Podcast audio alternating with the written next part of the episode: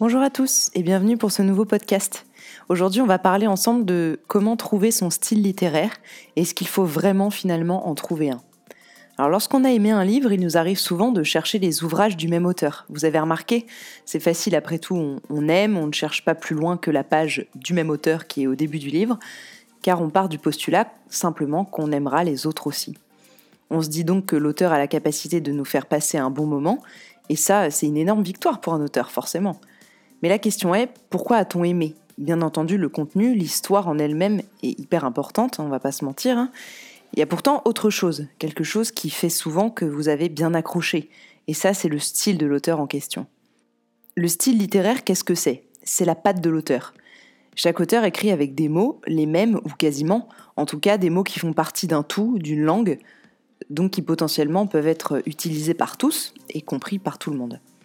Ce qui change d'un livre à l'autre, c'est la voix de son auteur, le jeu qu'il joue avec les mots, les tournures qu'il va employer pour faire passer son message. C'est ça le style littéraire. Ce sont les petites particularités qui, si elles s'étendent à plusieurs ouvrages par exemple, vous représenteront. On saura instantanément que c'est vous l'auteur parce que on vous a déjà vu quelque part. C'est un peu comme reconnaître quelqu'un dans la rue en se disant qu'on l'a déjà croisé. On va voir ensemble aujourd'hui quels sont finalement les leviers que vous pouvez tirer, pousser, manipuler, malmener euh, afin de trouver votre propre style à vous. La première chose, c'est de jouer sur les leviers techniques.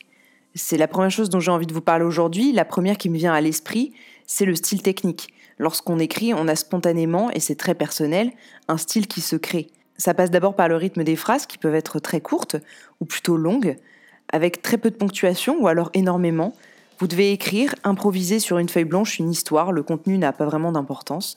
Et sans y réfléchir, vous allez écrire quelque chose, vous y regarderez ensuite de plus près et vous pourrez constater quel est le rythme qui vient naturellement pour vous. Si vous vous cherchez un style, vous pouvez bien entendu jouer sur ce levier-là. Personnellement, j'ai toujours adoré les longues phrases pleines d'une ponctuation qui fait respirer les mots.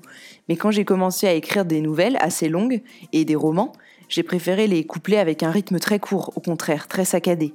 De petites phrases très courtes, parfois même sans verbe. On aime ou on n'aime pas, hein, c'est un style. Vous pouvez également jouer sur le vocabulaire que vous employez. Par exemple, sur le marché contemporain, un auteur qui va choisir de parler en vieux français, à condition de bien le maîtriser, hein, bien sûr, sortira du lot. C'est un exemple, mais en gros, c'est ça. Un style vous différencie finalement des autres, de la masse. Ça peut également être du côté des figures de style. Par exemple, si vous fonctionnez beaucoup par analogie ou par métaphore filée, c'est un exemple, hein, mais avec un discours très imagé, ou si au contraire vous êtes très concentré sur les sens, sur les sensations des personnages, vous pouvez également jouer avec l'angle, c'est-à-dire votre manière d'aborder un sujet, je pense là notamment au roman La Tresse de Laetitia Colombani, dont on a beaucoup parlé cette année, euh, qui a eu d'ailleurs vraiment beaucoup de succès et qui traite admirablement des femmes, de leur place dans la société, de la transmission des mères à leurs enfants, des traditions et finalement d'un féminisme qui aujourd'hui est très moderne, au travers de trois histoires de femmes qui sont romancées. C'est un angle hyper intéressant, une petite prise de risque également, euh, le style littéraire n'est pas incroyablement reconnaissable, il est assez simple en fait, mais l'angle qu'elle utilise est vraiment très bien trouvé. Ça peut être également ça, trouver son style, avoir un contenu engagé. Et le deuxième point dont je voulais vous parler aujourd'hui, c'est s'inspirer des autres. En termes de style, ce que, ce que je trouve indispensable, moi, c'est de s'inspirer d'autres auteurs.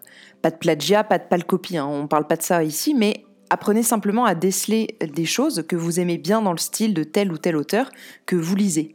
En ce qui me concerne, j'ai été très tôt inspirée par euh, Carlos Ruiz Zafón, qui est un auteur espagnol euh, notamment connu pour avoir écrit L'ombre du vent, que je vous conseille vraiment d'ailleurs, et qui mélange à la perfection mystère, fantastique et vraiment une réalité, euh, les réalités d'une époque.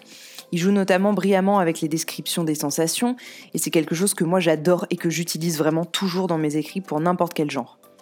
J'aime aussi beaucoup la simplicité et la fluidité d'Agnès Martin-Lugan, qui réussit à transmettre énormément d'émotions et de sentiments avec des phrases courtes, pleines de mots très bien choisis et simplement très justes.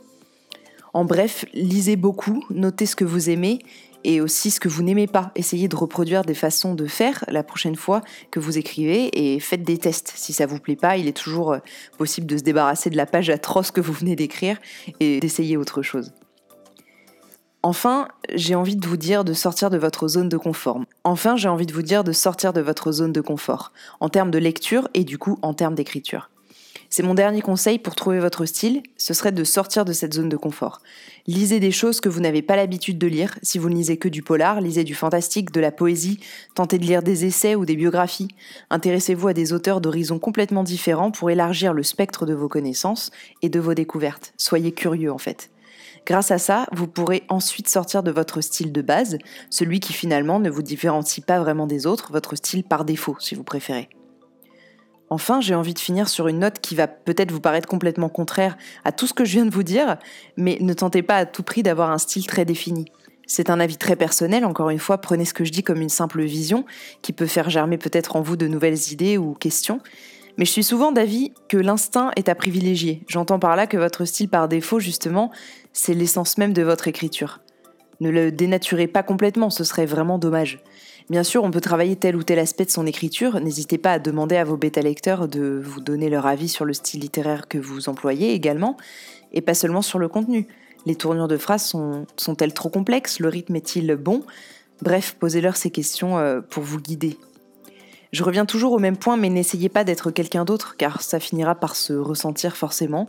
Si les autres ne s'en rendent pas compte tout de suite, vous vous rendrez vite compte que vous n'êtes pas aussi épanoui que si vous écriviez simplement euh, comme vous l'entendez. Si par malheur vous veniez à perdre la spontanéité de l'écriture, improvisez. Prenez une feuille, ça marche beaucoup mieux avec un format euh, papier-stylo, je trouve, que sur l'ordinateur. Et écrivez ce qui vous passe par la tête. Vous vous retrouverez un petit peu plus comme ça. J'espère que grâce à ces petits conseils, vous pourrez réfléchir sur ce qu'est votre style littéraire, si vous en avez un, sur ce que vous avez envie de transmettre et surtout de quelle manière vous voulez le faire. Je vous prépare des podcasts complètement différents qui arriveront, j'espère, bientôt. Ça prend un peu plus de temps que ceci à préparer, donc n'hésitez pas à me suivre sur Instagram en attendant euh, pour pouvoir échanger sur ces sujets et pour rester informé. Je vous dis à très vite et puis euh, bonne écriture.